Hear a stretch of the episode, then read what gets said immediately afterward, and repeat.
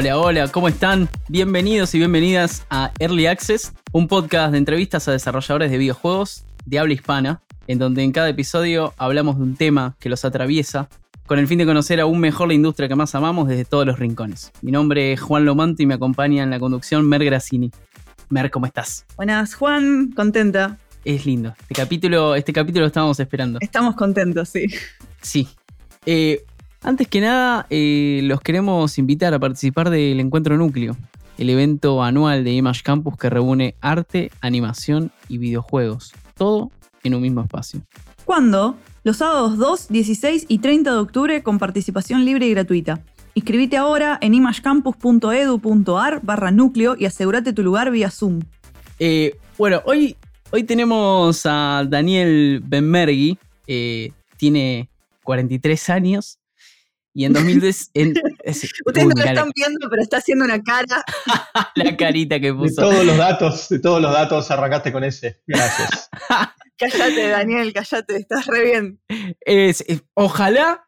Ojalá, lleguemos, a los 43 como vos, boludo. Exactamente. Ojalá. En 2012 eh, se llevó el premio a la innovación en GDC por la demo de Storyteller. Tal vez creo, creo yo, eh, el, premio más importante que tiene un desarrollador de acá local, de Argentina.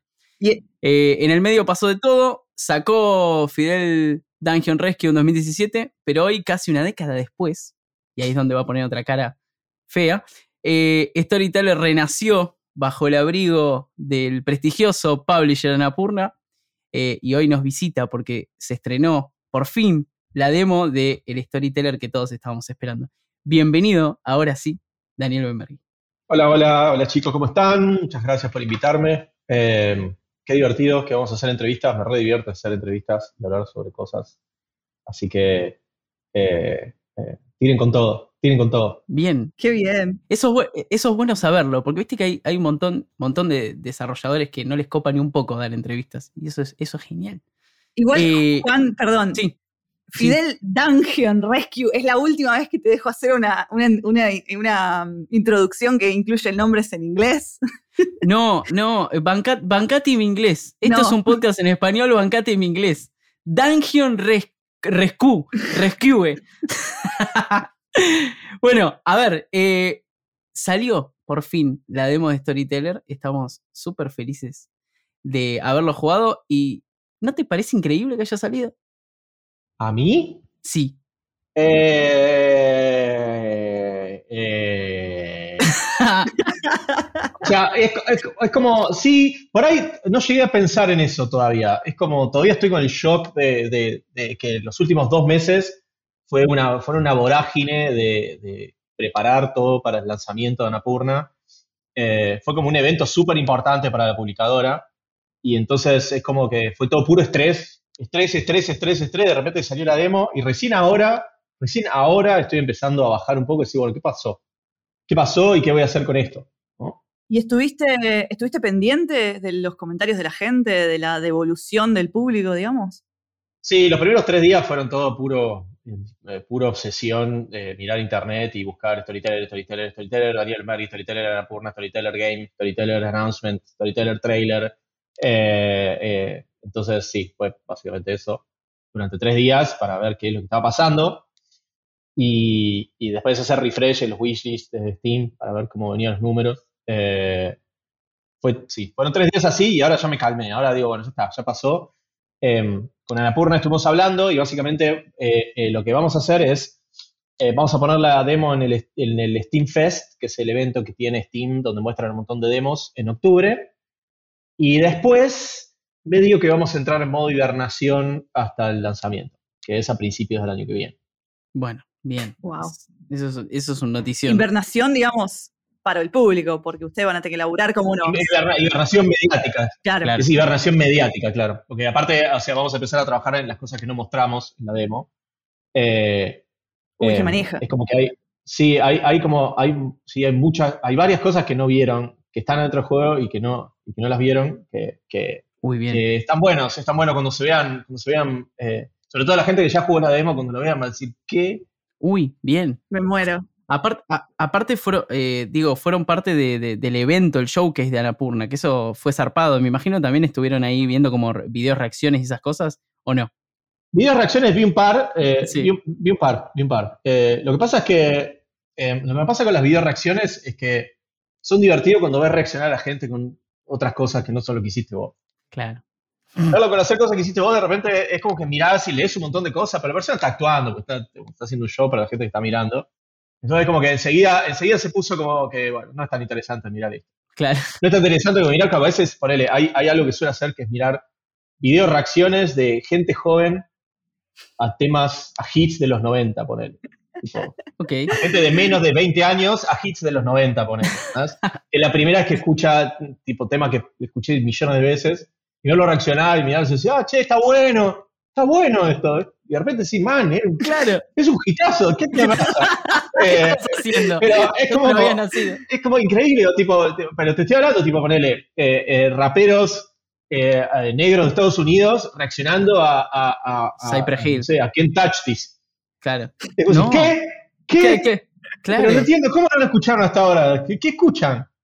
Bueno, esos videos sí son divertidos. Yo, yo suelo ver muchos también de, de reacciones de, de, yankees o de españoles escuchando, no sé, de estéreo. Cosas Uy, mi viejo es fanático de eso. Cada tanto me los, me los reenvía. Sí, yo los amo. O viendo el, eh, el cover de Genesis de Soda en el MTV Unplugged, que vos decís, eso es increíble, ¿cómo no nunca lo escuchaste, por Dios? Y dice, todos diciendo, no, mira lo que es esto. Y sí, es Cerati, papá, obvio, es una locura. Qué lindo. Mer, yo. Eh, es todo tuyo. Todo mío. Eh, yo ya hablé de esto, como hay una charla eh, que diste en 2018 en Fuck Up Night. Oh, tengo, tengo 40 y sigo viviendo con mi madre, una cosa así. Em, oh Dios. Sí, oh Dios. Una cosa que dijiste ahí a mí me pegó muchísimo, que era que Storyteller se había, se había vuelto parte de vos. Dijiste algo así como, yo soy Storyteller. Yo era Storyteller.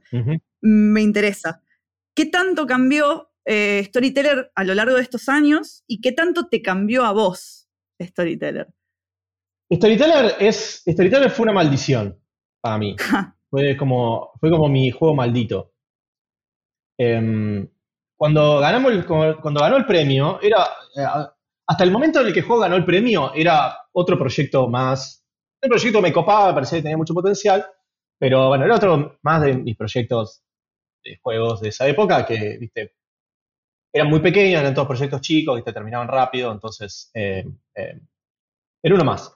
Cuando ganó el premio, sucedieron varias cosas. Antes de ganar el premio, incluso vino eh, una persona que se llama Chris Hecker, que es un veterano de la industria de videojuegos. De hecho, es uno de los primeros en trabajar en las primeras versiones de DirectX. o sea, es, es, old school, uno de los, de los pioneros old school. Él hizo eh, el editor de Sport, eh, del juego Sport de Maxis. Em, y es un genio, chaval. El chaval es realmente un genio. Y ahora, hasta publicó un juego que se llama Spy Party, que es un juego multiplayer, asimétrico, en donde uno hace de espía y el otro hace de francotirador que lo intenta encontrar, qué sé yo. La cuestión es que em, yo lo conocía, o sea, era una de las personas que admiraba junto con Jonathan Blow, eran amigos, Jonathan Blow y él. Y entonces, ¿viste? yo me acercaba mucho a ese grupo eh, ese grupo de gente. Es como que quería pertenecer a ese grupo, como quería ser amigo. fueron como la inspiración con la que arranqué a hacer juegos, porque la primera GDC, Game Developer Conference, que fui en San Francisco, fue una conferencia que era la eh, sesiones experimentales, donde mostraban juegos experimentales, videojuegos experimentales. Eh, ellos hacían una selección y te los mostraban. me acuerdo haber ido ahí, ver lo que estaban haciendo, ver lo que estaban haciendo ellos mismos. Jonathan también había mostrado Brave, que todavía no se había publicado. Y fue ver todo eso y me voló la cabeza y fue un momento de epifanía en el que dije, ok, esto es lo que quiero hacer, esto que, estos son los juegos que quiero hacer. Hasta el momento siempre, quise, siempre supe que quería hacer juegos, pero no sabía bien qué. Bueno, esto me, respondió parcialmente, parcialmente la pregunta. Dijo, bueno, ¿querés hacer juegos del tipo que no hace nadie?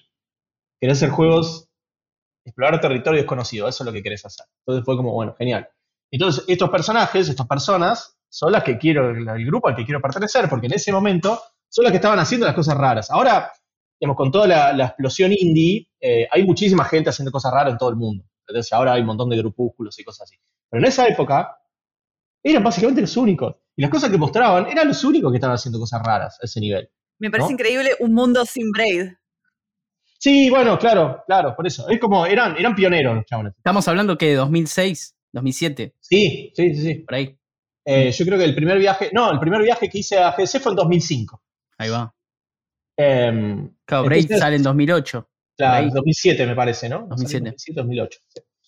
Bueno, la cuestión es que em, dije, quiero pertenecer a ese grupo. Bueno, cuando Storyteller quedó finalista de la, del Festival Independiente, vino Chris Hecker de la nada, al que me- nos conocíamos de nombre, nada más, y de que yo me les acercaba, tipo, para, viste, era como una especie El de fanboy. mascota, mascota, sí, claro, el fanboy que los iba siguiendo y después te lo tiraban ahí en algún rincón de decía, bueno, tío, andate. Eh, vino, ah, me dijo, che, quiero hablar con vos. De la nada, ¿eh? Y me llevó a cenar y me dijo, mira, lo que tengo que ofrecer es que vengas a hacer un mentoreo conmigo y con Jonathan durante tres meses acá en Estados Unidos. Qué locura. Y fue como, bueno, sí, obvio. Es como, Sí. fue una, fue una- bueno, ok. Entonces fui y me pasé los tres meses en, en Estados Unidos con ellos. Y lo que sucedió con todo esto, yo te cuento, me parece una historia maravillosa y, y todo, y tuvo sus cosas buenas. Pero otra cosa que lo que ocurrió es que Storyteller pasó a ser más que otro juego más de lo que estaba haciendo. Pasó a ser, dije, bueno, pará, hay un montón de gente, dentro de la que hay gente que admiro y que respeto y que quiero que me respeten, que está esperando este juego, ¿no? Pero ¿qué sucede? Sucede que en ese momento, en, el- en- ese- en en- esa época, eh, el 2000 2012, eh, yo no estaba preparado para hacer un juego como Storyteller. O sea, hoy día lo puedo mirar, puedo mirar para atrás y decir, sí, no estaba preparado todavía para hacer lo que estaba tratando de hacer. Era demasiado ambicioso para, para alguien que está recién arrancando a hacer diseño y, y producir juegos y todo. Entonces, lo que sucede es que, claro, bueno, todo lo que hacía, mi, mi criterio me decía, esto no es suficiente. Este, esto que, este juego que tenés adelante no es suficiente. O sabes que venía gente y me decía, che, esto está bien, publica esto. Esto está ok, publicalo y listo. Que ahora lo miro en retrospectiva y digo, bueno, sí, si pudiese viajar en el tiempo, le diría, no, no, publicalo ya, publica esta mierda, no importa, publicalo así como está, así, así como está, vamos a hacer un montón de guita, no importa, porque la gente lo va a tener que comprar porque todavía no hay, no, no pasó eh, Steam Greenlight, Claro. eh, entonces es como estos pre-apocalipsis, tipo publicalo, es como poder viajar hasta el 2001 y decir guardar los dólares en el colchón. ¿no? Sí, tal cual. Entonces, eh, eh, pero en ese momento no, no lo sabía, o sea, no sabía que, que- que las cosas iban a cambiar. Y por otro lado, miraba el juego y decía, che, no me gusta, Claro. no me gusta esto, no quiero publicar esto. No puedo publicar esto porque yo me imagino o tengo una visión de cómo debería ser este juego bien hecho y esto no es. Aún, con la gente cual- que te admiraba, a- o sea, aún, aún con la gente a la que admirabas diciéndote que estaba que estabas bien. No, que igual, ojo, eh, ojo que ponele Chris y Jonathan y todo miraban y decían, sí, Daniel, o sea, nosotros vemos los mismos problemas que, Ah, ahí vos. va. Ah, Ahí ok, va. ok. Lo que pasa es que, lo que, pasa es que nosotros no sabemos cómo arreglarlos tampoco. Ah, ok, ¿no? ok. Eh, Lo cual fue, lo cual fue- es, es un aprendizaje, eso, eso fue un aprendizaje, te digo. Poder ir y mirar eh, a, a los diseñadores que más admiraba, verlos trabajar y decir, ah, ok, están re perdidos, en realidad. Solo que hacen esto durante un montón de tiempo y entonces ya no. Entonces, eso, es como, es, es como, digamos, si, si imagínate que le mostrás por ahí eh, la demo de Storyteller a alguien ahora de cero, que nunca escuchó nada, qué sé yo, y de repente por ahí puede mirar y decir, che, la persona que hizo esta la tiene re clara, como que re sabe lo que está haciendo. Fíjate que el diseño sabe dónde va, sabe lo que está haciendo y todo eso. Lo que no vio son los otros 13 años de, de que está perdido. Tal cual. Ah, yo recuerdo una frase que, que iba, o sea, me quedó como grabado, eh, impresa, esta escena en la que iba en un colectivo con mi exnovia y estaba en el medio de Storyteller viviendo con mi vieja, porque no tenía, no tenía plata para vivir solo. eh, y me acuerdo ir en el colectivo y, y decirle, cada vez que pienso en Storyteller me quiero morir. Uf, O sea, literalmente me quiero morir, es que me quiero te morir. perseguía hasta abajo Te lo de la dije en cama. serio. Sí, sí. Se lo, dije, se lo dije en serio en ese momento, se lo estaba, estaba diciendo en serio. Realmente es como que tengo pensamientos de muerte con este juego, teniendo este juego. Era una, es una, literalmente una La cruz. Era. espada de Damocles, sí. Sí, sí, era una maldición, era una maldición. No podía, termi- no, podía, no podía terminarlo porque no sabía cómo, y no podía publicarlo porque no estaba donde tenía que estar. Entonces, Y no podías eh, hacer ninguna otra cosa porque eso lo tenías ahí. no, no había, no había vía de escape. Mi- única vía de escape fue decir, bueno, hagamos otro juego mientras tanto. No sé qué hacer con esto, hagamos otro juego. Entonces ahí arrancaron Ernesto y Fidel. Eh, fue un escape, me escapé, esos juegos fueron la, mi forma de huir de, lo, de que con Storyteller no podía, no daba basto. Bueno, y antes de seguir, eh, le queremos agradecer a AppMagic por regalarle a nuestros oyentes tres meses de suscripción premium a su servicio. Si vos del otro lado no los conocés, AppMagic es una increíble herramienta de marketing para desarrolladores mobile. Puedes seguir el link en la descripción para conseguir el código promocional y aprovechar para pedirles una demo call para más información. Eh, antes, antes vos dijiste que, que como que arrancaste en ese momento, o sea, vos ya tenías 33, 34, corregime, pero anterior, anterior no, no quiero hacer igual historia, porque si no es un garrón nos vamos a la mierda, pero anteriormente vos eh, trabajabas en la industria, nada más que no solo, no como indie, Mm. trabajaste en empresa. No, antes, claro, antes trabajaba, cuando trabajaba en Gameloft, era líder técnico, era jefe de programadores, Ahí está. eh, entonces mi, mi rol era muy técnico. La parte técnica nunca fue el problema de mis juegos, o sea, la parte técnica no, no es el drama. Sí, sí. Eh, La parte técnica es fácil, esa es la parte fácil, es la parte que sí, es bueno, el game design el tema. Tenés un Sí. problema adelante, digamos, y el problema técnico adelante y nada, eventualmente lo sacás o Claro. le pedís ayuda a alguien o, o haces otra cosa y no necesitas resolverlo. El drama es la duda existencial. No, el tema es, claro, el diseño, era como, no funciona esto, no, no termina de funcionar, pero hay algo que funciona, entonces es como que el juego me está diciendo, sí, sí, yo puedo funcionar, pero no como lo estás haciendo. Entonces era todo el tiempo, así no, así no, así Claro. no, así no, así no, así no, así no. Pero en, e- en estos, en estos años, en estos años, pasó casi 10 años de esa GDC, vos seguiste siendo amigos de este, de este grupo de, de- de genios precursores y ellos te que, seguiste siendo amigos, te, ¿qué te decían del juego? ¿O te decían, no, hace otras cosas? ¿Fueron... eh, ¿Cómo, cómo es? ¿Cómo es tu relación con ellos? Y, o sea, ellos me parece que ahora, ahora ya cambió, ya cambió bastante todo. Es como que ahora ya son amigos, amigos personales. Entonces ya Claro. eh, de lo que trabajamos ya hablamos, hablamos honestamente bastante poco. O sea, cada vez que alguien hace algo importante, todos lo miramos, todos comentábamos y qué sé yo, pero después, qué sé yo, me fui a Las Vegas con Jonathan y, y Martin Bosch. Martin Bosch es el que, el, el pibe que está desarrollando Megakure, que es un juego en cuatro dimensiones, que lo está haciendo hace casi 11 años, 12 años también. Bueno, entonces ahora, digamos, nada, me fui, o sea, nos, nos fuimos a Las Vegas a pelotudear, o sea, fuimos a mirar shows y, y a vivir, a ver cómo era funcionar Las Vegas. Eh, nos invitó Jonathan, así que fuimos con Jonathan, tipo, todo invitado a lugares increíbles. eh, Qué bien. Eh, que- ¿Esto, Pero- esto, esto cuándo fue? ¿Después, ¿Después de The Witness? sí, esto fue después de Witness, sí. Ah, de hecho, bien. fue, fue hace poco, de hecho, fue en el 2019 eh, que hicimos el viaje a Las Vegas. Qué lindo. Wow. Eh, pero bueno, algo que sucedió también es que yo también acepté que cuando ellos me eligieron a mí para mentoreo, no les tocó lo que ellos querían. Eso también me costó un montón aceptarlo en su momento. Ellos, ellos hicieron una apuesta y les salió mal, básicamente. ¿Por qué? Eh, ¿Qué esperaban y qué les diste? hay, dos cosas, hay dos cosas que ellos estaban buscando y que no encontraron, parece. Una es alguien más parecido, alguien que piense más eh, mecánicamente o que tenga, sea más orientado a- a- a- al pensamiento matemático, si querés. Bueno, Droken es un poquito más así que yo. Sí, sistemas. pensar más en esos términos. Y, y, bueno, cierto, cierta, cierta curiosidad matemática que yo no tengo. No tengo, nunca la tuve. Em, y después, eh, lo otro que querían es alguien a quien poder mentorear, y soy muy difícil de mentorear. No, no, no, soy, no soy dócil, no soy manejable, eh, soy el peor tipo de, de- de- Soy el peor tipo de alumno que puedes tener, porque ni siquiera confronto. Yo te digo que sí y después no te doy bola. Entonces, eh, entonces es como que no, no, tuvieron lo que, no tuvieron lo que querían, ni con ninguna de las dos cosas. De hecho, aprendí, aprendí, otra de las cosas que aprendí, importante, aprendí muchas cosas ese viaje. Ese viaje de tres meses que estuve en Estados Unidos, otra cosa que aprendí es que hay cierto tipo de conocimiento que no lo podés enseñar, sino que la otra persona lo tiene que querer incorporar. Y parece una cosa súper abstracta, pero en concreto significa lo siguiente.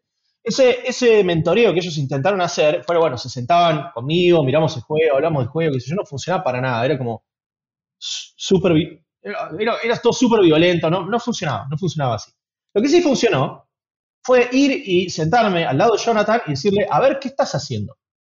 Entonces, el chabón pobre, ¿no? Me tuvo que aguantar un montón de tiempo programando en voz alta, por ejemplo. O sea, él estaba Ah. programando y tenía que programar en voz alta para que, para que, para, para viste, estar como inter- comunicando conmigo qué es lo que estaba ocurriendo, qué es lo que él estaba tratando de hacer. Así que, de repente, viste, comentábamos código, estábamos, digamos, mirándolo trabajar con código. Y después, en ese momento, todavía Witness no estaba publicado, todavía le faltaban un montón de puzzles. Él a veces agarraba y se iba de la oficina con el cuaderno a hacer puzzles para Witness, ¿no? Eh, porque todos los puzzles de Witness están hechos en papel, no hay ninguno hecho en la computadora. Qué bien. Eso, eso fue adrede, eso es una decisión de diseño que tomó él, porque que tiene consecuencias y por eso las tomó. Pero bueno, o sea, lo que hice fue decir, bueno, a ver, voy con vos. Y me siento con vos y digo, bueno, ¿qué es lo que estás tratando de hacer? Entonces me escribe, bueno, este puzzle está en tal lugar, está limitado de que solamente podemos usar este tipo de símbolos, este va a tener este otro puzzle al lado, con lo cual me gustaría que esté en la misma familia. Tiene que ser no un puzzle muy grande, porque digamos, va a estar en este panel. Entonces, con, todos con todas estas restricciones, nos sentamos a hacer puzzles, ¿no? Entonces aprendí un montón de cosas ahí de, ah, mira, así es como, así es como se llega a los puzzles geniales este chabón. Pero los primeros puzzles que hacía no servían para nada. O sea, mis puzzles eran mejores en, esa, en una de esas ocasiones. Dije, mira, se me ocurre esto. Y si a mí se me ocurre esto, miramos lo doy, dije, no, la mía es mejor. Ay, muy bien. Me encanta. Entonces, eh, el, y después el, tengo un cuaderno lleno de puzzles de Witness. Uh, eso es excelente. Y hay un puzzle que no lo pudo sacar, que no lo pudo sacar, o sea, no le salió a hacer un puzzle y eventualmente a mí me salió uno, de hecho está en el juego. Y dije, no, para mí esta, para esta zona esto me parece el mejor, la mejor expresión de este puzzle. Y entonces, bueno, la cuestión de todo eso es que me di cuenta de que el diseño es explorativo y tenés que aceptar que, que, lo que haces es una cagada hasta que un día no, lo es. Hasta que eventualmente mejora, claro. Claro, hasta que eventualmente no lo es. Es como que eso, eso es una de las cosas que es una cosa que entendí y sirvió un montón cuando estaba haciendo Fidel, cuando estaba haciendo Ernesto. Eh, como filosofía, esa fue la filosofía de esos juegos también. Es como que, bueno, vamos, le damos vuelta al diseño y de repente el juego empieza a mejorar y bueno, y cierto día el juego está bueno. Pasa de, que no está tan bueno a está bueno. yo, quiero, hablar de diseño. Perdón, ¿qué vas a hacer? Sí, sí, no, no, no, lo de diseño para adelante. Estoy seguro que vas a preguntar eso. Sí, sí, sí, sí, quería hacer eso. Eh, son dos cosas en realidad. Una es que para mí tus juegos son muy minimalistas, como que tenés re poquitas mecánicas y las exprimís al mango. Tipo, todo lo que la mecánica te puede dar, lo haces. A mí me sorprendió eso de, Fidel, por ejemplo. Eh, yo no podía creer la cantidad de, contenido que me estabas tirando en la cara todo el tiempo en algo, con algo tan chiquitito. Storyteller también. El primer nivel yo pensé, o sea, cuando lo jugué en 2017 pensé, ¿cuánto me puedes dar con esto antes de que sea aburrido? Y sin embargo, seguís haciendo niveles y sigue, seguís sacando contenido de algo re chiquitito. Eh, quiero saber eso, de dónde viene esa filosofía de, diseño tan minimalista y cómo mierda llegas a esas mecánicas. Eh, bueno, una cosa que me sucede es que voy a, ir a algo, voy a algo muy primal para contestar esa pregunta, de hecho.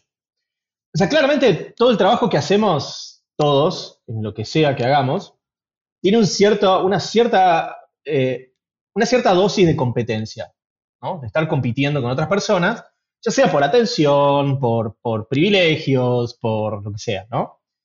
Eh, hacer juegos, al estar haciendo juegos, claramente es una arena de competición importante, más que nada porque la gente no tiene tiempo de jugar todos los juegos que hacemos, todos los desarrolladores del planeta. Entonces, eh, o sea, hay como una sobreproducción de estímulo y, no hay, la gente no tiene suficiente tiempo para, jugar o, consumir todo lo que, todo lo que hay, hay demasiado. Una solución a ese problema es la que propuso, es la que propuso Pablo Pedercini. Digo, bueno, hagamos que la gente tenga más tiempo. Entonces, esa, es, la solución que más me gustaría hacer para el problema. Sería una gran solución. Y la otra es que, bueno, no sé, o sea, una vez que ya estás acá, decís, bueno, ¿qué es lo que yo tengo para hacer acá en la que no me pongo a hacer una competencia que me desgaste a mí? Porque eso es otra de las cosas que, que son como una filosofía mía, mía de vida, es yo no voy a trabajar todos los días 14 horas hasta quedar destruido. Está muy bien. No me gusta, no me gusta, no me gusta solo para mí tampoco. O sea, nunca me gustó. O sea, puedo decir que siempre fui medio vago aparte. Eh, pero más allá de eso, es como no me gusta, no me gusta sentir que, o sea, la única forma en la que puedo competir es trabajando un montón, ¿entendés? Trabajando más. Eso es lo que, esa, yo digo, esa es la, es la batalla en la que no quiero terminar, en la que diga, la única que me queda para poder competir es trabajarme, es trabajar violentamente. Nos tenemos que subir a eso. Entonces dije, bueno, entonces si no quiero, si no quiero eh, competir ahí, entonces, ¿qué hago? Y la respuesta es, una, hacer lo máximo posible con lo mínimo posible. Muy bien. Porque eso menos trabajo. Y la otra es que, bueno, si hago algo raro, si hago algo diferente, puedo llamar la atención por diferente, en lugar de llamar la atención por valor de producción, porque tengo una empresa de 70 personas, 100 personas, eh, eh, o, porque tiene eh, un nivel de pulido de todas las animaciones están hechas a mano, cuadro por cuadro. es como el tipo de cosas en las que no me quiero, en las que no me quiero meter. Entonces elegí, lo elegí como mi, esta es mi forma de competir, si querés. Ahí va. Es mi forma de decir lo que yo hago vale la pena. Es decir, bueno, te voy a dar algo que no probaste nunca antes, que nunca viste antes. Te voy a sorprender con algo. Y esa eh, pasó a ser como mi ética y estética de diseño en general. Entonces mi búsqueda siempre es de, bueno, ¿cuál es la mínima cantidad de trabajo que le podemos poner a algo para que funcione? ¿No? Y todavía no soy tan bueno tomando esa decisión. ¿eh? Eh, yo sigo, sigo pensando que trabajamos más en casi todos los juegos que hago. Ah, no tengas duda. Sí, no tengas duda. Es una gran filosofía la que tenés, esa de no trabajar 14 horas para competir. Eh, creo que Mer y yo debería, deberíamos subirnos a esa filosofía. Por Dios, cada, cada vez dormís menos, en especial vos, Mer. No, yo esto de tener tres trabajos, dos estudios y ser periodista no me está, no, no me está haciendo bien. Es que sí, no. no, no, sí, no vas a- no, sí, no- no sé cuánto tiempo más, no sé cuánto dura, cuánto tiempo va a poder durar haciendo eso. No, no. Bueno, viste que, que antes, antes te decíamos que queríamos llegar a los 43 así. Ahora sabemos cuál es la fórmula para llegar a los 43 así. Me parece que ya para nosotros es demasiado tarde. Bueno, no sé, bueno, sí, claro. Igual, digamos, o sea, vos lo decís en chiste, pero yo creo que hay algo cierto igual atrás de eso. ¿eh? Y eso y no tener hijos. Ah, Ah, ah, bueno, estamos, eso, eso estamos es clave. con vos igual también, sí. Ahí estamos todos. No, no, si tenés, o sea, si tenés, o sea, si yo hubiese tenido hijos, no tendría el aspecto que tengo acá, sin duda. Ni, en pe- ni en pedo y no, te- no Storyteller no tendría una demo, No, olvídate. no, no, no, hablar. no, no, No, no. Estarías trabajando en algún estudio de acá Sí, y bueno, en fin. sí. O sea, no necesariamente, no necesariamente puede pasar teniendo hijos, Pero es difícil. pero tener hijos te hace las cosas más, te hace la, la vida un poco más complicada. No, se puede hacer, porque digamos, hay muchos indies que tienen hijos y hacen cosas copadas y grandes y todo igual. Pero bueno, nada, simplemente que, eh, simplemente yo soy muy vago, soy demasiado vago para tener chicos. No quiero tener hijos porque, o sea, soy medio, soy medio vago y, y, y, y- egocéntrico. Es como, Te entiendo o sea, tanto. los niños, los niños son lo opuesto a eso. Total. Te entiendo tantísimo. Estamos muy. Es como la antimateria, los niños son la antimateria de mi forma de vida. Entonces, eh, o sea, no, podría llegar a tenerlos, ¿eh? No te, digo- no te digo que no, pero ahora no, ahora no quiero. Y si tenés mascotas, eh, vas por los gatos y no por los perros porque los gatos son más independientes. Pues no hay que bañarlos. Exacto, est- estamos re de Yo acuerdo. no, no tendría Eh. mascotas tampoco porque es como, no, man, yo quiero, quiero estar haciendo jueguitos, no tengo ganas de estar cuidando a una criatura. No, pero el, ga- el gato, el gato, el gato vive solo, le tirás comida y chau. Está ahí Bueno, días y viene. Eh, te juro, ese, por- eso tengo una gata, si no, no tendría. Eh, ¿Seguimos con diseño o vos querés cambiar de tema? no, no, pregunte- vos preguntate lo que quieras. Yo que tengo la lista de preguntas igual acá. Yo, yo Así también. que no te preocupes. ¿Qué onda lo de diseñar para adelante? Lo he escuchado, Mm. lo- te he escuchado decirlo en, en convenciones, explicado. Si podés hacer un pequeño resumen para la audiencia de qué es, y quiero saber Sí. si es una invención tuya, eso. ¿Es tu, Ok. ¿es tu MDA eso? No, no, no, no, no, no, es no, es, no, es, no lo inventé yo. Eh, lo inventó Jonathan, de hecho, Ah, mira. Ahí va. Jonathan Blow. Cuando estábamos hablando de, de esto de las búsquedas de diseño, eh, el diseño, el diseño hacia adelante lo explico, o sea, igual yo es, es un concepto que yo se los voy a explicar, les voy a dar mi mejor explicación, pero no se puede transmitir del todo. Es como que sin ver a alguien trabajando y diciendo, ah, esto es, en general la gente se hace su propia idea de qué estoy hablando, así que, pero voy a hacer mi mejor intento. Mi mejor intento es el siguiente. Cuando uno hace un juego de aventuras, la forma en la que uno hace dice, bueno, la historia, el juego de aventuras arranca con el protagonista encerrado en una celda y termina con el protagonista escapando del castillo, ¿no?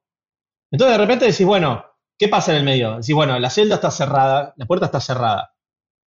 Pero resulta que la puerta está cerrada con llave. Resulta que la llave está en otro cuarto del castillo. Ese cuarto está conectado con la celda por un pasillo oculto. Ese pasillo oculto solo se llega a través de un ladrillo flojo. Ese ladrillo flojo está todo pegado, así que necesita que lo aflojen para que puedas empujarlo y salir del pasillo. Lo que estoy haciendo con todo eso es lo que se llama diseño hacia atrás. ¿Por qué? Porque yo estoy empezando por el final, que es decir, bueno, quiero que llegues a, a escapar del castillo después de haber hecho un montón de cosas, y la forma en que lo haces es, te voy agregando obstáculos en el medio, progresivamente te voy agregando obstáculos en el medio, pero estoy, estoy yendo básicamente hacia atrás. Estoy yendo del final de la historia, del final del, juego al principio. El diseño hacia adelante lo que dice es, es al revés. Lo que, lo que hace el diseño hacia adelante es decir, bueno, partamos de una idea, de una, de un- de una, de una regla, ¿no? Partamos de una sola regla. eh, por ejemplo, en este juego se pueden empujar cosas, ¿no? Y de repente decimos, bueno, hay cosas que se pueden empujar y cosas que no. Las cajas se pueden empujar, las paredes no se pueden empujar. Y hay unas, hay unas eh, eh, pequeñas plataformas que si tiene una caja encima se activan, ¿no? Entonces, sí, bueno, con ese conjunto de ideas, nada más que con ese conjunto de ideas, ¿qué puedo hacer? Entonces, ¿qué haces? Bueno, primero armas una habitación, le pones paredes, le pones cajas, le pones la plataforma. Y empezás a empujar. Decís, bueno, a ver qué pasa. Ah, mira qué loco, ¿qué pasa si tengo dos cajas una al lado de la otra y empujo una? ¿Se mueven las dos o no se mueve ninguna? Y si no se mueve ninguna, ¿qué pasa? Y entonces empezás a jugar. Y empezás a jugar. Y lo que estás haciendo es buscar patrones. Estás buscando patrones.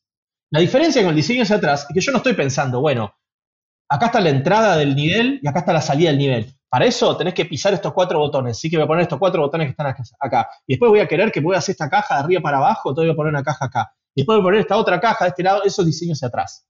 Ahí de vuelta estoy diseñando hacia atrás. El diseño hacia adelante lo que dice es, no hagas nada de todo eso. Lo que dice es, vos pones cosas y fíjate qué patrones van surgiendo y arma niveles alrededor de las situaciones interesantes que vas descubriendo. ¿Cierto? Entonces podés hacer Sokoban, con el juego como Sokoban, solamente con esas reglas, y Sokoban tiene infinidad de niveles y tiene cosas divertidas y entretenidas para hacer. Eh, supongo que el sumum del Sokoban lo vamos a ver cuando Jonathan termine su juego. Eh, o sea, más que, más que Patrick Parable, porque Patrick Parable está, está muy bien. Es ese. Eh, es como un Sokoban fractal donde te mm. metes adentro y te metes adentro y empujas una caja dentro de la otra y entonces empujas el mismo puzzle. Claro, es como recursive. es recursive, sí. de plataformas. Claro. No, Jonathan está haciendo algo, está haciendo un Sokoban con, hay unas mecánicas locas, pero em, es un Sokoban medio tradicional. Bueno, tenés que empujar cajas en lugares. Pero bueno, lo que iba con todo esto es que el diseño hacia adelante lo que requiere es que tengas una mente abierta y digas, no voy a forzar a que el juego tenga una cierta forma, sino que voy a ver qué es lo que las mecánicas me van revelando como interesante. fluye. Y las mejores ideas o las ideas más divertidas surgen de hacer esa búsqueda. Cuando vos diseñas hacia atrás, eh, todo se siente como un laberinto en el que vos estás mm. tratando de decir, a ver qué es lo que quieren que haga ahora. Contra el diseño hacia adelante, que es más, a ver si entiendo cómo funciona esto y lo puedo manipular a mi favor. ¿Cierto? Qué lindo. Eh, me hizo acordar al, al concepto de cuando arman las plazas en. Eh, a mí me contaban de chico que en Japón arman las plazas, dejan la plaza descubierta y por donde pasa la gente después arman los caminos. Es hermoso es, es, eso. bueno, se entiende. Y un ejemplo, y un ejemplo que voy a dar de algo que me pasó en vivo, que es que eh, con Ernesto, como está haciendo Ernesto, hice algunas sesiones en, en live stream de diseño. Y recuerdo una en particular en la que yo estaba probando una idea, que dije, bueno, en un nivel con estos monstruos, de este tamaño, me imagino que pongo los monstruos, cuatro monstruos, tres monstruos en cada esquina, y quiero saber si puedo pasar este nivel, si este nivel es posible hacerlo dentro del juego o no, ¿no? Entonces, bueno, empecé a jugar, porque pasa eso. Entonces empezás a jugar, empezás a jugar tu propio juego, y ¿se puede o no se puede? Porque no parece que se pueda a simple vista. Pero ¿se puede o no se puede? Entonces, probado, probado, probado, probado. La gente a todo esto mirando, diciendo, a ver, probá esto, a ver, probá esto otro. Bueno, no funcionaba, no funcionaba, no funcionaba, no funcionaba. Llegó un punto que la gente dijo, bueno, Daniel, basta, tipo, cambiarle algo porque claramente no es, no es, o sea, no se puede hacer. O sea, claramente se puede hacer. Y yo seguía. Y yo seguía y seguía y seguía y seguía y seguía. La gente decía, che, Daniel, ¿qué vole que sé. O sea, esto no puede ser. O sea, este nivel claramente no funciona, chabón, cambia de, estrategia. Poné algo distinto porque no funciona. Y yo seguía, seguía, seguía, seguía, seguía, seguía, y de repente, puff, hice una vueltita en un lugar y salí del nivel. Y fue como todo el, todo el Twitch stream fue como ¡Wow! Se podía hacer. Era, posible hacerlo. Y esos son los mejores niveles, porque son los niveles que vos lo mirás y decís, no, esto no se puede. Claro. Pero sabés que se puede. es, como, es como, en cierta forma, es como, como diseñador, jugás a tu propio juego, estás jugando a tu propio juego, solo que no sabés si se puede hacer o no se puede hacer los niveles que te dan. Entonces, esa, esa sería la diferencia. O sea, lo vivís como alguien que está jugando pero que no sabes, no tenés la certeza de, si se puede o no se puede. Qué hermoso. Y después tu trabajo como diseñador es decir, bueno, ahora voy a montar un marquito alrededor de este día que funcionó, lo voy a poner en el lugar correcto, y vos cuando lo juegues vas a tener la certeza de que sí se puede. De que se puede hacer y que es interesante, y que es interesante de hacer. Qué bien. Claro, yo, tenía tengo esa relación con, David Marchand, mi, mi, compañero, porque nos dividimos el laburo de game design y mucho del laburo es tipo, yo tiro la, bueno, tenemos esta mecánica, estas cosas, se puede hacer esto esto y esto con la mecánica, y entonces podemos hacer puzzles que sean así, así, así. Y yo le tiro eso.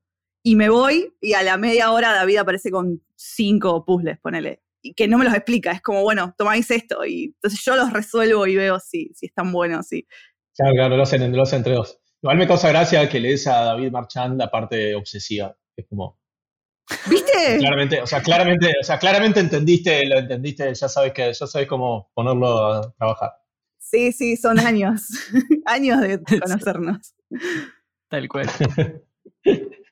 Vuelve Encuentro Núcleo con su octava edición. Los sábados 2, 16 y 30 de octubre, invitados nacionales e internacionales estarán dando charlas y compartiendo su conocimiento sobre programación, animación, 2D y 3D, modelado, realidad virtual, arte, guion, música, cine, diseño audiovisual y videojuegos. Si te querés sumar a participar vía Zoom, lo podés hacer de forma libre y gratuita inscribiéndote en www.imagecampus.edu.ar núcleo. Organiza Image Campus, otra educación em, ambos tuvimos la suerte de participar en el, en el playtesting de Storyteller antes de la demo, eh, de que salga la demo al público. Eh, y lo que nos llamó la atención es que llegamos a conclusiones opuestas. O sea, yo quería eh, o, me divertían capítulos, más capítulos como los de Adán y Eva, y Mer dijo, no, todo lo contrario, ah, yo no quiero tantos como esos. ¿A qué conclusiones llegaron ustedes y por qué eligieron eh, trabajar con personajes conocidos desde el vamos y no con estereotipos, tipo héroe, rufián y ya. Em, claramente hay dos tipos de niveles en, la demo Storyteller. Uno son los niveles, como los que le gusta a Mer, que son niveles en los que dice, bueno, tenés que armar la historia vos del principio, o sea, tenés que, nosotros tenemos el título y vos tenés que armar la, tenés que, tenés que armar la secuencia mentalmente y, y, construirla dentro del juego. Y después están los niveles tipo Genesis, que son más tipo juego de aventuras, en lo que te decimos, mira, hay, una solución bastante clara que nosotros sabemos que, queremos que llegues, y estos son los indicios que te damos sobre cómo llegar. Eh, son, dos, son dos modelos distintos de, nivel. Eh, Jeremías tiende a hacer los niveles tipo Génesis, y yo tiendo a hacer los otros tipos de niveles. Jere es, ya es, es codiseñador de Storyteller, yo no, ya no, no soy la única voz. De hecho, las mejores partes que tiene la demo fueron ideas de Storyteller, de Jeremías, no mías.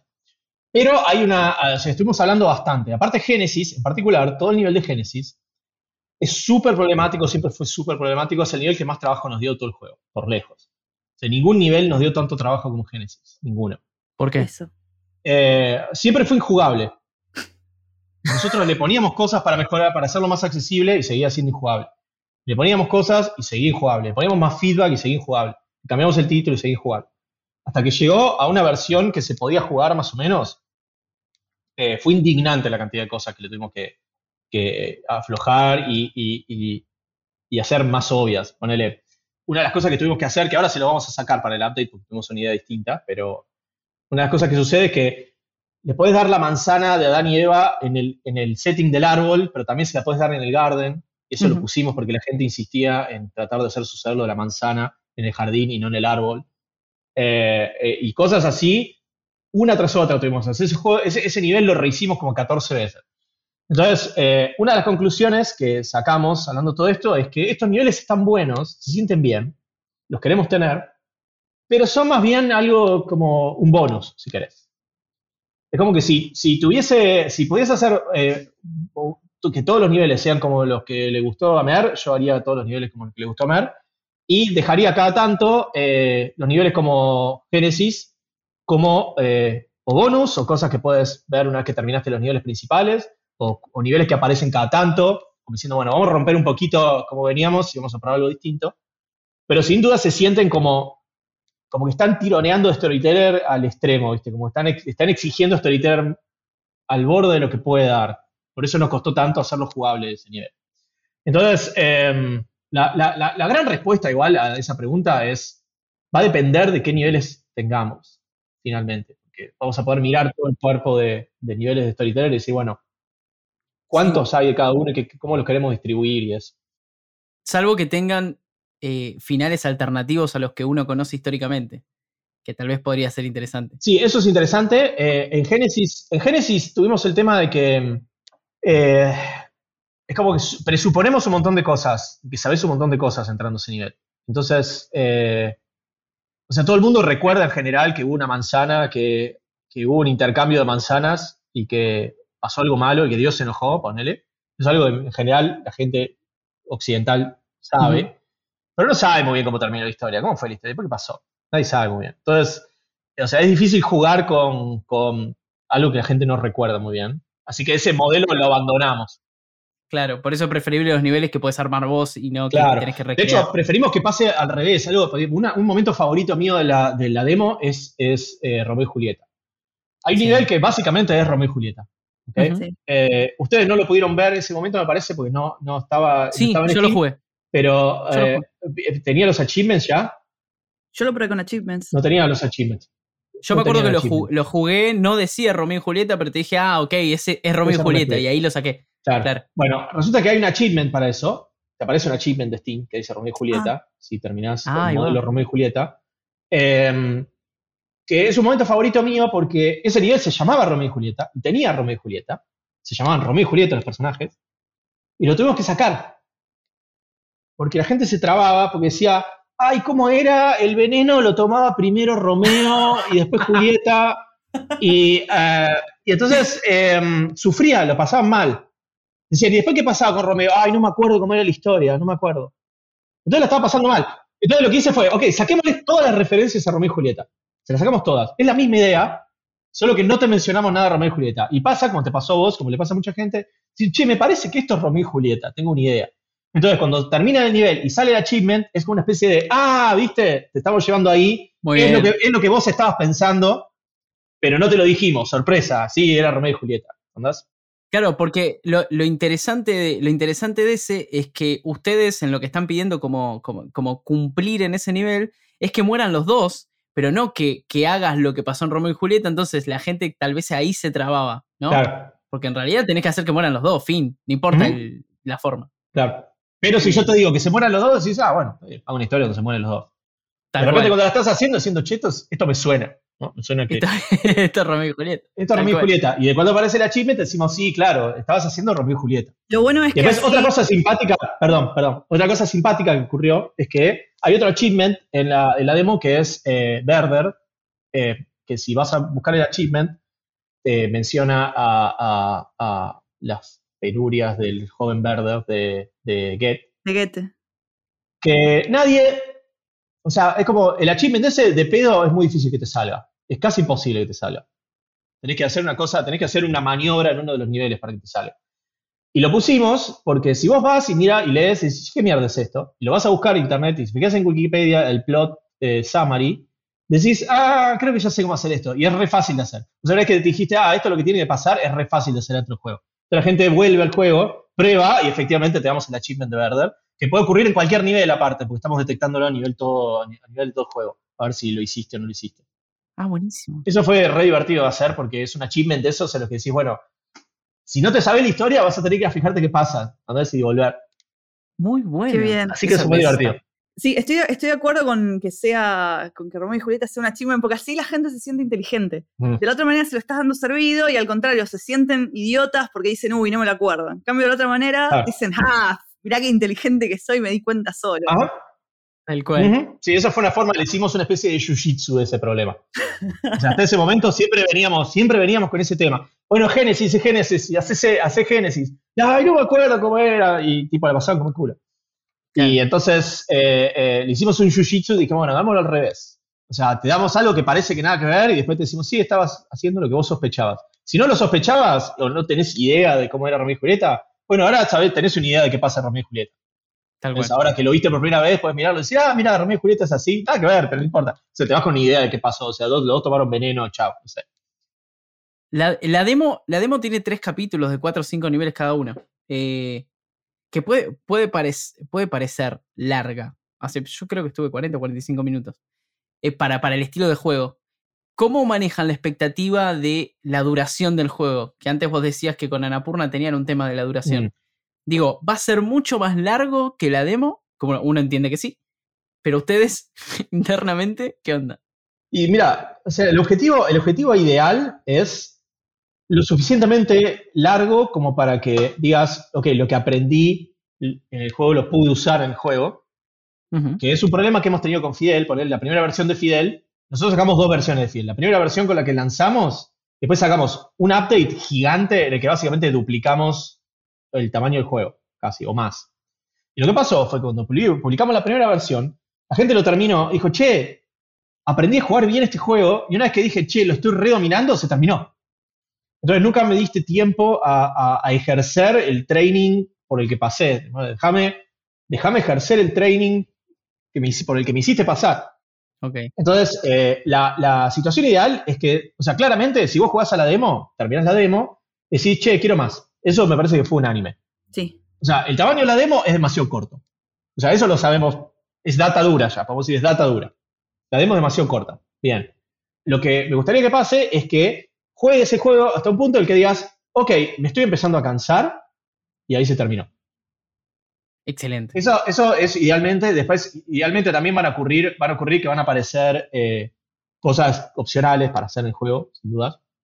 El otro día pasó algo medio loco, pasó algo medio loco que no me esperaba que ocurra, no había pasado nunca en Storyteller, pero pasó, que es que agarramos una versión vieja del juego, una versión de hace un año, un año y medio, ponele, y nos lo pusimos a jugar con los chicos, y hay un nivel que no nos salió, ponele.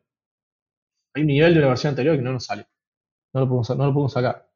¿No lo pueden pasar? No, no lo podemos sacar. Y se puede, ¿eh? Se tiene que poder. Ese, ese, nivel, ese nivel tiene una mecánica rara que, va, que yo supongo que va a quedar en la versión final, que es que lo que te dan son dos, dos constraints en lugar de un título. Eh, y tenés que cumplir los dos a la vez. Ahí va. Entonces, este nivel era eh, un rey asesino y una hermana con el corazón roto. Entonces vos tenés que hacer una historia, los seis cuadros, que tenga las dos cosas. Buenísimo. Entonces tenés que agarrar y hacer un plot que involucre una hermana con el corazón roto, digamos. Entonces decir de repente, bueno, para, la persona que mata al rey es alguien que la hermana quería, ¿la hermana de quién es? ¿De la víctima o del rey? Entonces tenés que tomar ese tipo de decisiones. Claro. Y no nos salió, no salió. O sea, nos acercamos bastante, pero no, no, lo, logramos sacar. Entonces, a veces me, me, hago la pregunta de si. Pues la gente en general, la de mayor duda que hay eh, entre diseñadores que se dedican a pensar así como profundamente en diseño, qué sé yo, lo que me han dicho es, mira, lo que a nosotros sospechamos es que no podés hacer niveles difíciles para este juego. No existen. Eh, podés hacer niveles sorete, pero no podés hacer niveles difíciles que tengan una respuesta coherente. Yo pensé eso cuando empecé a, empecé a jugar. Por eso lo decía, como que yo me parece que está bien. mi, primer, mi primer acercamiento a Storyteller fue ese. Fue como, che, esto está buenísimo, pero ¿cuánto me puedes dar con esto? ¿Cuánto lo puedes estirar? Claro. Bueno, el otro día hubo un nivel que no nos salió. Entonces, de repente pienso, che, capaz sí hay niveles difíciles para hacer en este juego. O lo suficientemente difícil. A mí me pareció que sí. Ya en el demo había un par que yo tuve que pensar. Y me sorprendió. Me, sorprendió. Igual la demo, ahora les digo una cosa, la demo es un tutorial gigante. Claro. son todos niveles tutoriales del juego. Em, los primeros, tus primeros juegos son eh, experimentos, son súper experimentales. Y las cosas que mostrás en exposiciones eh, también que, paréntesis, saca Pac-Man para parejas, por el amor de Dios. Volviendo. Eh, nada, me parece que el significado no queda explícito. Eh, es como que es, responsabilidad del jugador ver si lo entiende o no lo entiende. En cambio, en los juegos comerciales es mucho más directo. no, como que no hay un mensaje escondido sobre la condición humana y la depresión detrás de Fidel Dungeon Rescue. ¿Por qué haces esa distinción? Y según repregunta, que no sé si te la hago ahora o te la hago después, eh, te la hago ahora, em, si te parece que hay una responsabilidad del autor de hacerse entender en los juegos más comerciales y que en el cambio los indies pueden ser como una, más poéticos. Una poesía que si lo entendés bien, si no, jodete. Ok, hay, eso es un tema que me ha conflictuado bastante en el tiempo y medio que saqué una conclusión al respecto. Si alguien me pregunta cuál es para mí, qué es lo que lo más importante que hice hasta ahora en juegos, yo diría que fue Today Die. O sea, sin dudarlo aparte. Incluso más que Storyteller. Ahora, si me preguntás qué fue lo más importante para mí personalmente, para mi propia persona, Storyteller por lejos. Claro. Pero si me preguntás qué es lo más importante que hiciste en cuanto a tu trabajo, si bueno, ¿qué nos llevamos de tu trabajo? Como sientas que fue importante, te doy Storyteller, probablemente. Lo que pasa es que eh, Storyteller cuando yo lo arranqué, más que una búsqueda de, explorar la condición humana, que esa es la parte de, hablar, digamos, sobre o, intelectualizar sobre el propio trabajo. Más que eso, yo estaba necesitando hacer una catarsis eh, personal y ese juego apareció como, una manifestación de esa necesidad que yo tenía. Y después de que terminé hecho de ahí y tuvo el impacto que tuvo, muchas veces me dije, bueno, ¿y ahora con, ¿y ahora con qué sigo? Pero lo que ocurre, lo que ocurre es que, es que, es que um, estaba muy particular para hacer AI. Y como vino muy claro AI, me vino muy claro. Vino un día y fue tuve la imagen de la chica cayendo en el agua y después saliendo. Y eso fue todo lo que necesitaba. Y dije, ok, ahora es, encontrar cuáles son los puntos en el medio entre esas dos cosas. Pero después no volvió a ocurrir que me sintiera de esa forma. Si querés, no, no, no apareció la musa de Ciudad de vuelta para decir, bueno, esto es lo que vamos a hacer en este momento. No volvió a ocurrir. Entonces, durante tiempo la pasé mal porque dije, che, pará, ya se acabó, esto, esto es todo lo que vine a hacer. Entonces, bueno, me puse a, hacer otras cosas, hacer cosas como storyteller. Y bueno, ¿qué más? O sea, me, pongo a hacer otra cosa. Mientras no aparece otro Arkham claro, me voy a poner a hacer otra cosa. Y durante un tiempo lo sufrí un toque, pero después me empezó a pasar que dije, bueno, no sé, no importa. Cuando sea el momento de hacer otro Arkham como Today Die, lo voy a saber y lo voy a hacer. Pero eh, tampoco es que con Storyteller estás haciendo rápido y furioso. Digo, está muy bueno lo que estás haciendo. Sí, sí, está bueno lo que estás haciendo, pero hay una exploración, si querés, un poquito más. Eh, es un poquito más intelectual, si querés, la, búsqueda en Storyteller, o es más de, agarrar una pequeña idea que me copa. Entonces, bueno, a ver, hagamos, ¿hasta dónde podemos llegar a esta idea que me parece divertida? Si vos me preguntabas si me parecía divertido Chuday y la respuesta era no, probablemente. Em, eh, no era esa la búsqueda que estaba haciendo. Entonces, básicamente lo que dije es que me, di como libertad de decir, bueno, cuando tenga, sea el momento de hacer otro Argame, lo voy a saber. Y mientras tanto, hago cosas que me parezcan divertidas o productivas o, que me copen hacer con el equipo con el que estoy trabajando en el momento, porque también está eso. Una vez que hay otra persona en el equipo, ya no es, no, no hay, ya no depende todo de mí solo, qué es lo que ocurre y qué no. Claro, pasa también que pese a que, sí, Storyteller no es rápido y furioso, pero a vos, vos contaste una vez que te siguen llegando mensajes de gente emocionada con tu Die al día de hoy. Eh, Eso no va a seguir ocurriendo porque Flash murió. Porque Flash murió. Eh, pero sí. ¿Puedes exportarlo de alguna manera?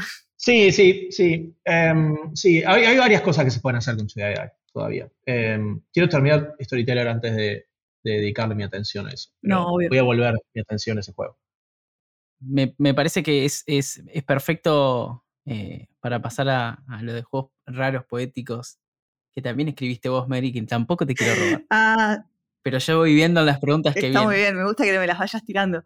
Eh, sí, me pasó eh, que, bueno, eso, armamos una charla con, con Droken que yo presenté en la UTN sobre, nada, si juegos poéticos, y juegos raros, y el juego platónico que uno se imagina en la cabeza cuando juega y bla, bla, bla y me encontré dando solamente ejemplos de hace una década. Eh, cosa que yo no me di cuenta y después eh, mi amigo Tosi me dijo, che, todos los ejemplos que diste tienen 12 años. Mm. Nada, la mayoría de esos autores, de los tipos que hicieron esos juegos, hoy en día están trabajando en productos mucho más comerciales. Y las cosas experimentales, que como decías antes, hoy en día hay un millón, no la pegan, no la pegan como la, como la pegó Journey o Fez o Braid o cualquiera de esos hace 10 años. Mm. ¿Por qué se dio este cambio de paradigma? Para vos que lo viviste desde adentro, aparte.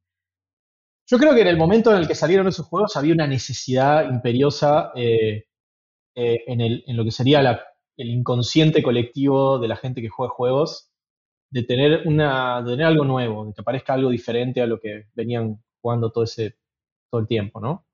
Eh, venían de una época bastante conservadora, unas par de décadas bastante conservadoras en cuanto al tipo de juegos que se publicaban. Y los indies de esa época tenían dos características. Por un lado, bueno, igual que los indies de ahora, están probando hacer sus propias cosas, cosas diferentes a las que manejaba la industria comercial.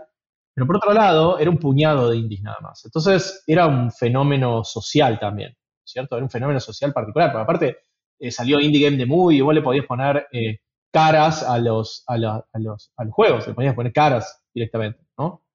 Que para ahí ni siquiera se usaba mucho las caras en, en AAA, ¿no? Pero si vos me decís dibujame a Todd Howard, no sé si me sale. Eh, el nombre sé, lo ubico, pero no, sé si la, persona importaba como texto en una entrevista, digamos, ¿no? Porque quiero verlo caminando con una botella de whisky, ¿entendés? Como por ahí pasó con los indies. Entonces, eh, em, me parece que había como, eh, sorprendió mucho decir, ah, mira, es como que hay, un, costado como medio de rockstar en esto de hacer juegos, que, que, está hecho de gente relativamente joven, eh, entonces me parece que pegó con fuerza. Indie Game The Movie, aparte, o sea, hoy día la- es inmirable. De hecho, lo, lo volví a tra- intenté volver a, a- a mirar hace poco y es inmirable. En este momento parecía genial, en este momento es inmirable. Ya Netflix nos acostumbró a otro estándar de, de- de documentales ya. Pero, em, Otra velocidad. pero en su momento había sido un hitazo esa película, eh, al punto de que por ahí salíamos, me acuerdo que una vez estaba por exponer en PAX eh, Storyteller y, y no, no tenía mouse, necesitaba mouse para poder dejarle a la gente que juegue Storyteller. Me había olvidado llevar mouse, no había mouse en ningún lado. Entonces me acuerdo de estar la noche anterior al evento hablando con un montón de amigos, entre los que estaba Jonathan, y decir, che, no sé, vamos a comprar mouse. Entonces, bueno, vamos, todos, todos, fuimos en grupo a comprar eh, mouse a, a- a- a el garbarino de, de Seattle. Y cuando llegamos, estábamos en la, en la fila para llevarnos los mouse, y el, y el cajero me mira y me dice, ¿ese es Jonathan Blow? No. Entonces fue como, y yo digo, sí, ¿de dónde lo conoces? No, digamos, yo ni juego juegos, pero lo vi en Indie Game The Movie.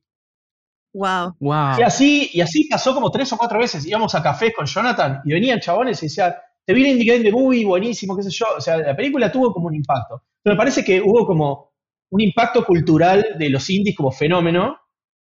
Por fuera de- nicho. Claro, es que en ese momento todavía ni siquiera existía para nos- nosotros mismos. Era como para, para todo lo que, para lo, lo que era la esfera indie. Eran chaboncitos del sótano de la casa de la madre todavía, ¿no? Y éramos todos más o menos del mismo grupo, eran como los, los parias. ¿entendés? Éramos los parias de la industria. Y decían, no, no, hacemos jueguitos recopados, super edgy, ¿entendés? Y, y, y, y- nada que ver, digamos, con lo que, el resto de las cosas, qué sé yo, éramos re, super vocales, nada, pero era como, éramos esos, los parias, los rechazados del- del- del- de la industria.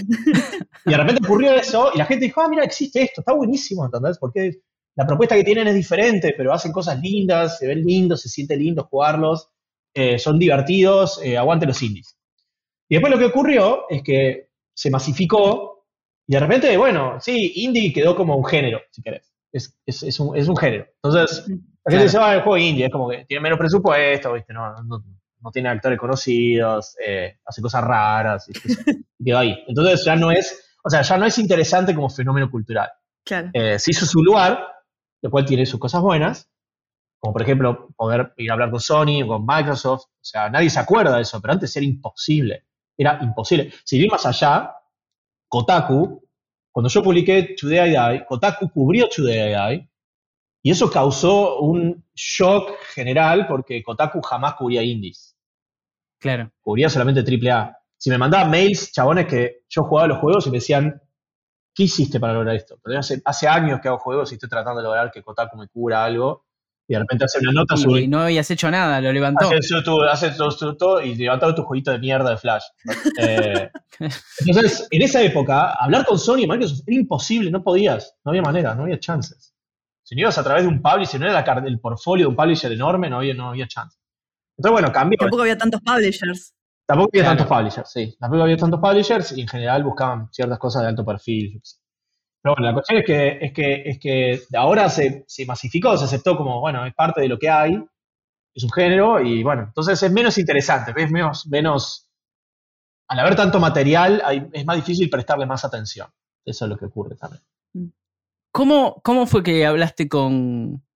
¿Cómo llegaste a Anapurna? Por favor. Porque Anapurna, Anapurna es, para mí, es uno de los, los publishers indies en este momento.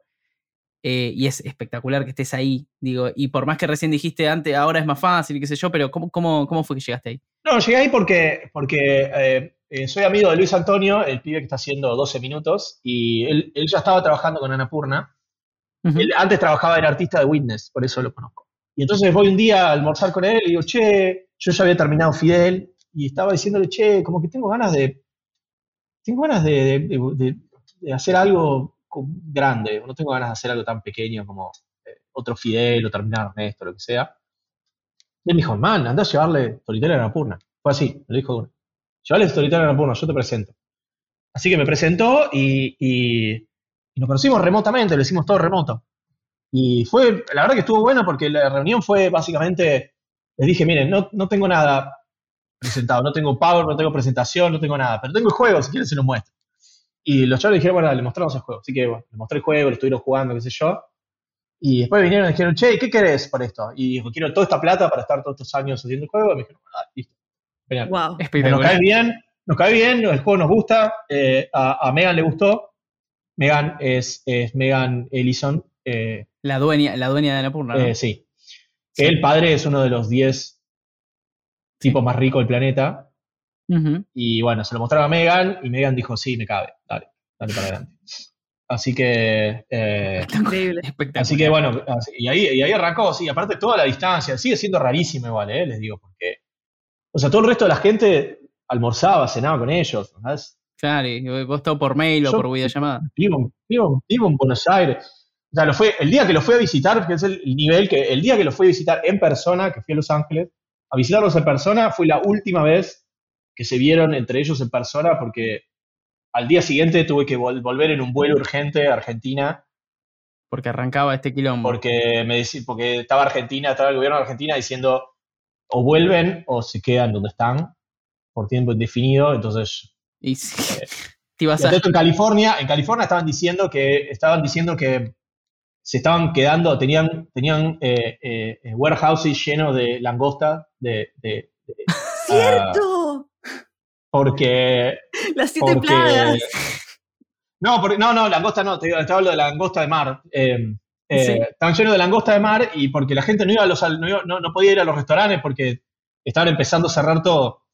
Entonces, Sobraban langostas. de langostas y los restaurantes tenían descuento de langosta, así que fuimos todos a comer langosta. Qué Espectacular. Que fuimos a comer langosta y esa fue la última vez que se vieron entre ellos en persona. Wow. O sea, yo llegué y estaban todo el mundo re preocupado y, y el- y mientras yo estaba ahí en el edificio de Anapurna, recibieron un mail donde le dijeron a partir de mañana no vengan más y no se vieron más. Uh, qué Así que fue toda una situación súper extraña, esto todo rarísimo. Muy mufa, perdón. Sigue, sigue siendo medio raro. Sigue re mufa, yo te dije, yo dije, mira que la última vez que fui, ¿eh? el, trato sigue siendo raro, porque aparte es una cultura diferente. eh, o sea, de cierta forma hay momentos en los que siento, me siento en desventaja, si querés. Para todo lo que es negociar y para todo lo que es, es como, es complicado, hay una, hay una, hay una capa de separación eh, importante, comunicacional ahí. Eh, no es lo mismo, no me, no- o sea, no es, no es lo mismo el trato que tienen conmigo que el que tienen con la gente de allá. David Reader, por ejemplo. No es lo mismo. Sí, ese es. Ese es lo. Entonces, bueno, eso es una lucha también, eso es medio una lucha medio rara. Es como, Además, saben que te pueden pagar menos, que para vos va a ser más- un montón de guita acá porque los dólares. sí, eso, eso, eso también estuvo factoreado. Pero bueno, parte de eso, cuando yo negocié con ellos, parte de lo que les dije es, bueno, miren, o sea, yo no, no vamos a estar cobrando un montón de, tipo, los millones de dólares que le pagan los estudios para hacer cosas, pero no nos rompan las pelotas, o sea, no nos rompan los huevos. La noche dijeron, bueno, ok, o sea, no hacemos milestones, no tenemos milestones nosotros. Hacemos reuniones de seguimiento donde cada 15 días demostramos lo que estamos haciendo y punto. Pero en general no funciona así. Claro. En general los publishers funcionan con milestones. Vos decís, bueno, esto, yo, para, yo me comprometo a dentro de dos meses darte todo esto, y si llegaste te pagan, y si no llegaste no te pagan. Claro. Entonces, eh, eso nosotros dijimos, bueno, dado que nos estás pagando con, con, con chisitos, no, no me, no me, o sea, no, no me pidas milestone y esas cosas. Entonces, bueno, se quedaron así como, o sea, no le rompemos los huevos, es la suya. Bueno, bien. Pero bueno, más que nada, más que el tema de la plata, más que nada el sistema cultural, de decir, cada vez que hay un conflicto es re difícil resolver, honestamente. Y, y igual, igual vos, te- vos tenías ganas de, de laburar con Publisher, ¿no? Porque yo me acuerdo de ver una charla que diste con Roque en Córdoba, en Eva Córdoba, cuando había sacado Fidel, como diciendo, te- te- oh, vos saliste con Devolver y, y la sacaste re bien. Y había como una discusión entre ustedes arriba del escenario de si había que salir con Publisher o no, me pareció súper genial. Y me parece que viene de ahí, ¿no? No, en realidad lo que quería, hay dos cosas que quería. Una es, eh, Sí. no quería volver a poner mi propia plata en los juegos. Yo seguía viviendo con mi vieja cuando Ujú. terminé Fidel y es como que se acabó la cuerda. Eh, Claro, basta. Fue como, Ujú. no, bueno, otra, o sea, no voy a empezar otro proyecto de cero, estar dos años, tres años trabajando para publicarlo, uy, mira, no le fue bien, eh, No. jódete.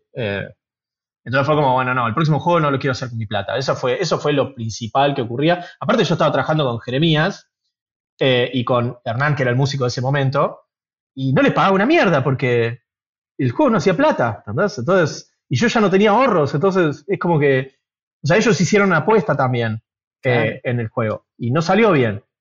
Entonces dije, no, bueno, para este vamos a cobrar plata, no fue. Pero todo el mundo cobra bien y bueno, se acabó. Basta. Es como va. Claro, cual. eso, eso principalmente. Y después tengo que decir, la verdad, es, es divertido, o sea, es, es un alivio decir, bueno, toda esta mierda de, de llenar el store de Steam no lo tengo que hacer y todo ese tipo de trabajo menial y horrible no lo tengo que hacer. Aunque bueno, nosotros igual tenemos, tenemos, tenemos eh, esta idea de que si lo hacemos nosotros siempre sale mejor que si lo hace cualquiera, incluso en Apurno. Y claro. Te reentiendo. Y te van a pasar esas cosas de que hay cosas que capaz que no, no estás no estás del todo de acuerdo, pero bueno, qué sé yo, hay un montón de cosas buenas de estar con un publisher que, deben inclinar la balanza para ese lado. Sí, sobre todo que te dan plata, eso es, lo esa es la mejor parte. o sea, honestamente se siente como que, bueno, no sé, llega a fin de mes y cobro.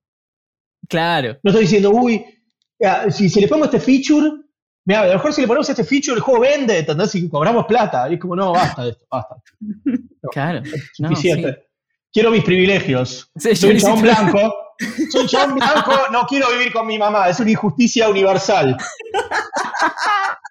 Esto es lo que yo lo que había pensado cuando No sé si sos un hombre blanco. Somos latinoamericanos, boludo. Malísimo. Bueno, pero para acá es blanquísimo. No, obvio, obvio, pero, pero, para, el mundo... allá también, para allá también.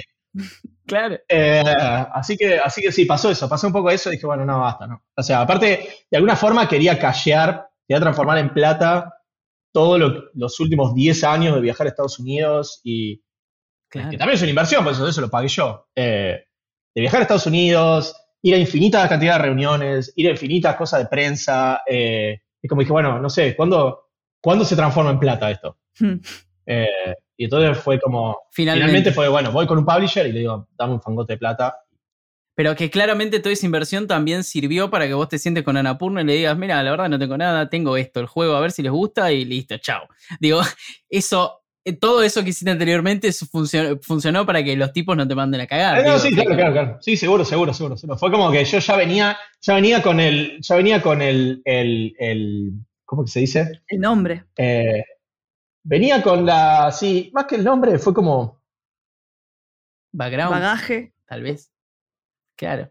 Con una reputación. Ahí va. Ahí va. O sea, había, había, una cierta reputación, más que nada de, de autor, más que de, de, O sea, porque aparte de los chabones, yo tuve, yo estuve, o sea, hay, hay algo que, hay, hay, una realidad. Yo cuando empecé todo este tema de Anapurna, no es que, no fue casual, nada de lo que ocurrió fue casual, Yo cuando hablé con Luis sobre ir con Anapurna, yo empecé a hacer un tour por toda la gente que conozco que trabaja con Anapurna, para preguntarles qué onda, cómo funcionan los chabones, y si yo voy a hablar con ellos, qué es lo que es importante saber.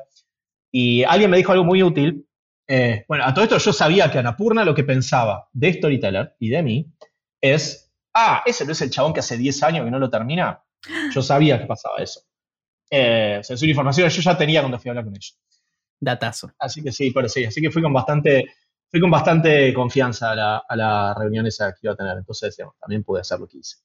¿Tuviste miedo en todo este tiempo de que salga algún juego que te copie la idea? Em, por, más que por más que supieras que es difícil de hacer, digo. Sí, yo. Em, o sea, existía, existía un miedo a que decir, bueno, ¿qué pasa si aparece alguien que le encontró la vuelta? ¿No? Claramente dice, bueno, hizo exactamente lo que yo iba a hacer, pero le encontró la vuelta. Hay una parte mía, igual, que decía, ¿y si pasa? Me saca un peso de encima, pues ya no tengo que hacer storyteller. O sea, si pasa eso, si sucede que aparecía alguien con un storyteller y que funcionaba, yo podía salir y hacer todo un drama en internet llorando, y yo fui el primero. Hace 10 años que estoy haciendo el juego, Gabinoto me lo sacó, que es mucho más fácil hacer eso que terminar un juego.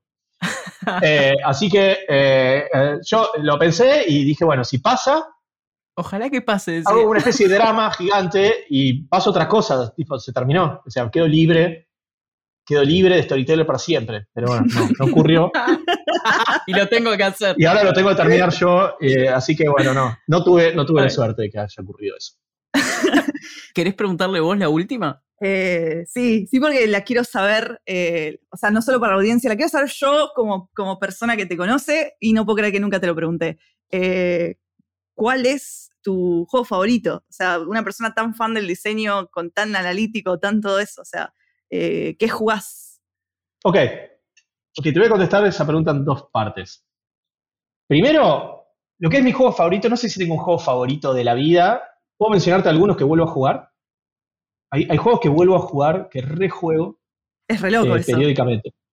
Por cada cinco años, cinco o seis años los vuelvo a jugar.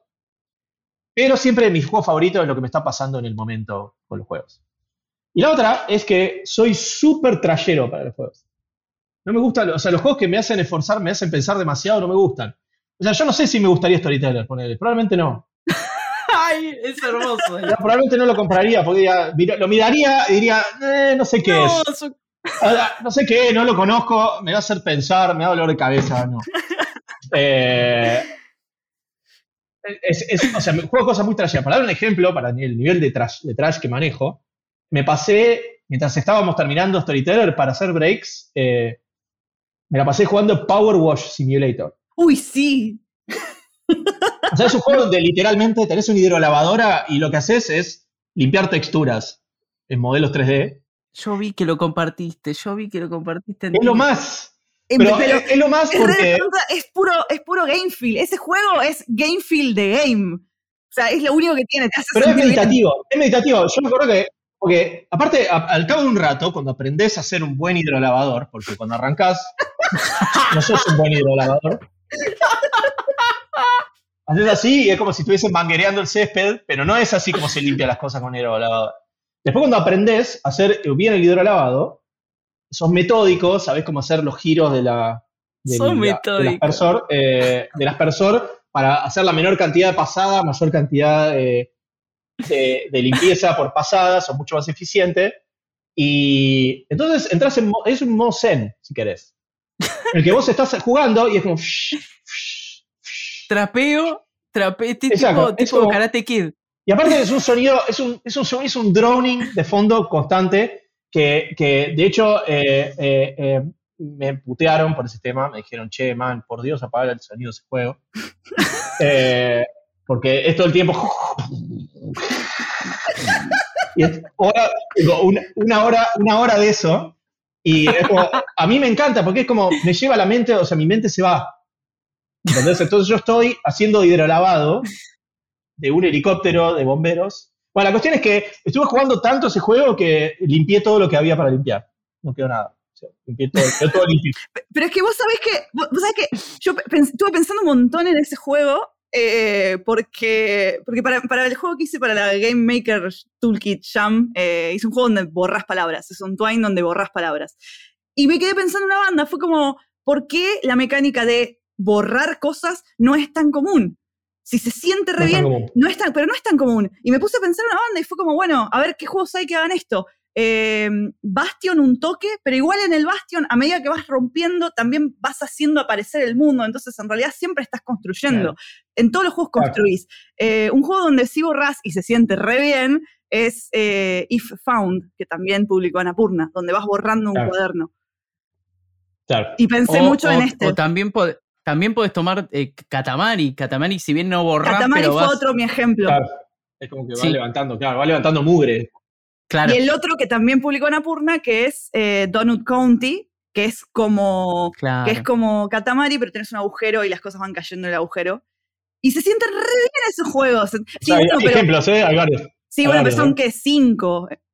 O sea, no, no, no Mm. es tan común. En general, en los juegos siempre construís, siempre no, no, no, no borrás cosas. Viste que hay una moda, en, la re- en las redes sociales hay una moda también de videos de, de que- que, que te dan sensaciones como de, ASMR. de, de- de a- de Los alivio. ASMRs, sí. sí, Eso. Ujú. Y, y va por ese lado también, Mm, me parece. sí. Sí, sí, sí, no, es, es esto de ser un sonido repetitivo de fondo y una tarea totalmente repetitiva donde no hay cero pressure y, y- y hay un cierto nivel de técnica, pero es súper tedioso.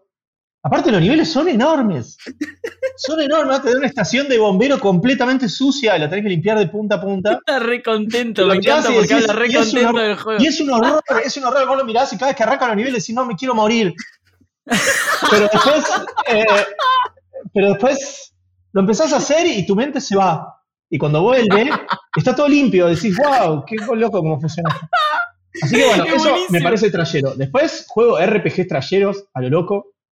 RPG trayeros. Los RPG que me hablan mucho no los banco. Estoy muy de acuerdo con eso. Ya cuando me empiezan a hablar demasiado, ya cuando me empiezan a hablar es como que yo digo, no, bueno, no, no. Si, yo tengo que leer y entender lo que está pasando, entonces no, ya, ya no me interesa. Pero después, RPG trayeros, ¿Cómo cuál?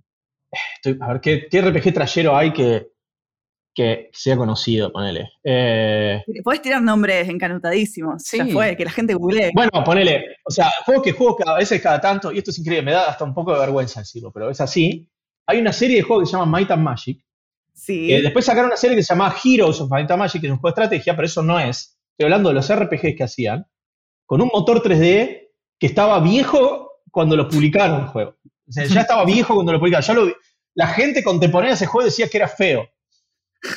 Y lo sigo jugando a veces, y es un cosa que vas cliqueando figuritas de monstruos nada más. Es lo único que haces. Vas, cliqueas figuritas de monstruos, volvés al pueblo, compras equipo, volvés a matar a figuritas de monstruos, volvés al pueblo, volvés super trash. Es casi un cookie clicker. Ah, claro, es una cosa así, solo que me gusta hacer, me gusta que me dejen hacer las cosas a mí. Entonces, por eso los clickers no me prenden tanto. Claro. Pero bueno, claramente, claramente me gustan los juegos que me dejan hacer Space Out mientras estoy jugando.